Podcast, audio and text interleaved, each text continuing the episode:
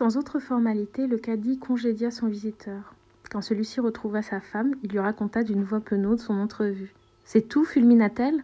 C'est tout ce qu'il nous donne pour payer ce tapis? Ces bénédictions? Comme elle ne voulait pas blasphémer, elle se tut en court instant. Puis son œil s'alluma d'une lueur pleine de ressources. Demain, dit-elle, tu retourneras chez notre hôte. Demande-lui à nouveau de te confier une centaine de mictales. Retourne au marché des artisans, rapporte-moi de la belle laine blanche, et aussi celle colorée par les poudres de cochenille et par la racine de coquelicot et de pommier. Le tapis rouge que je tisserai sera tel un verger plein de fruits à croquer?